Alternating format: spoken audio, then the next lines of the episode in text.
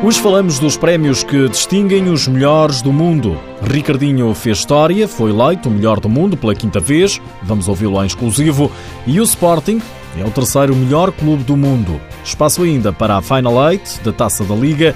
Neste programa vai ficar a saber quem está a caminho da grande final de domingo. Seja bem-vindo ao TSF Futsal.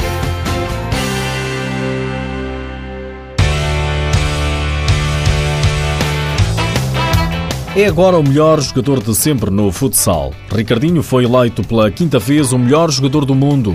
O internacional português ultrapassa assim o brasileiro Falcão e em declarações exclusivas à TSF, Ricardinho admite que esta foi uma distinção que lhe tira o sono. Sinto-me muito feliz por ter conseguido alcançar este, este título, este quinto título. Foi o título que eu fiquei mais ansioso até hoje. Foi nervoso, foi o querer bater recorde, quatro seguidos o ganhar cinco títulos, o ser o único jogador na história com, com cinco títulos.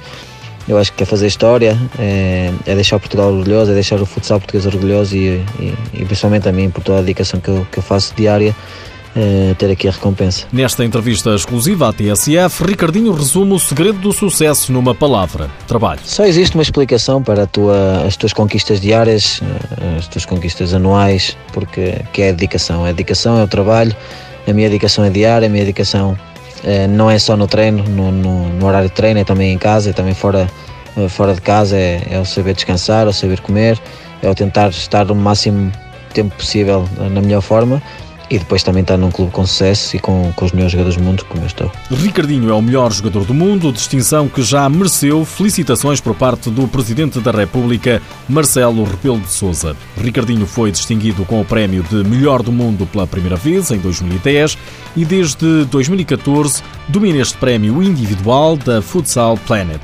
Com este prémio, Ricardinho torna-se no melhor de sempre. Ultrapassou o brasileiro Falcão, que recebeu por quatro vezes a distinção.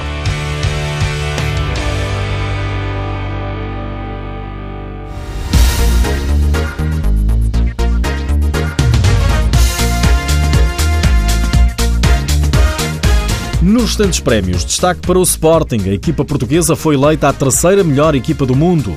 O diretor dos Leões, Miguel Albuquerque, diz que é um trabalho de muitos anos. Trabalhamos para, para nos afirmar como uma grande potência da modalidade em Portugal, mas também a nível europeu e mundial.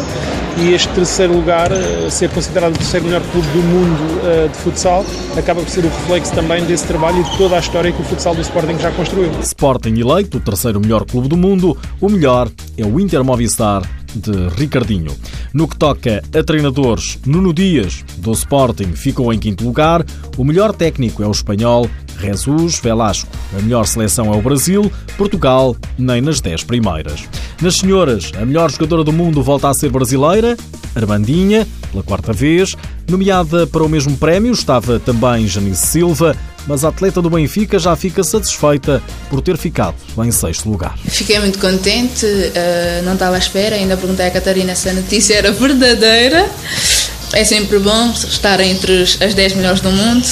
Quer dizer que anda a trabalhar bem, é continuar, é fruto de muito trabalho, esforço, dedicação.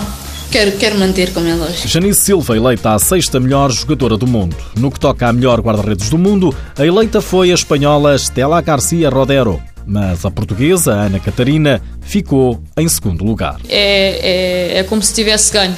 Estou entre as 10 melhores guarda-redes do mundo. É um reconhecimento do nosso trabalho, sim. Já é uma enorme vitória uh, estar entre as 10 melhores do mundo. Ana Catarina, do Benfica, a segunda melhor guarda-redes do mundo. Nati Silva, do Sporting, ficou em oitavo lugar. Gostei de ver o meu nome lá estar nomeada, mas principalmente sei que tenho que me, tenho que me focar no meu trabalho para, para ajudar a minha equipa a atingir os objetivos. Destaque ainda para o melhor árbitro do mundo. O eleito foi Sasha Tomic, da Croácia.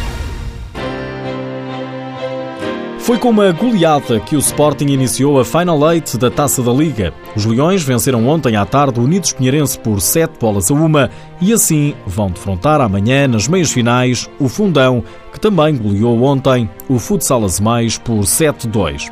Também o Benfica segue para a fase seguinte, venceu o Belenenses por 3-1 e vai medir forças nas meias finais com o Braga, que derrotou o Mádicos. Todos os jogos estão a decorrer no pavilhão multiusos de Sines.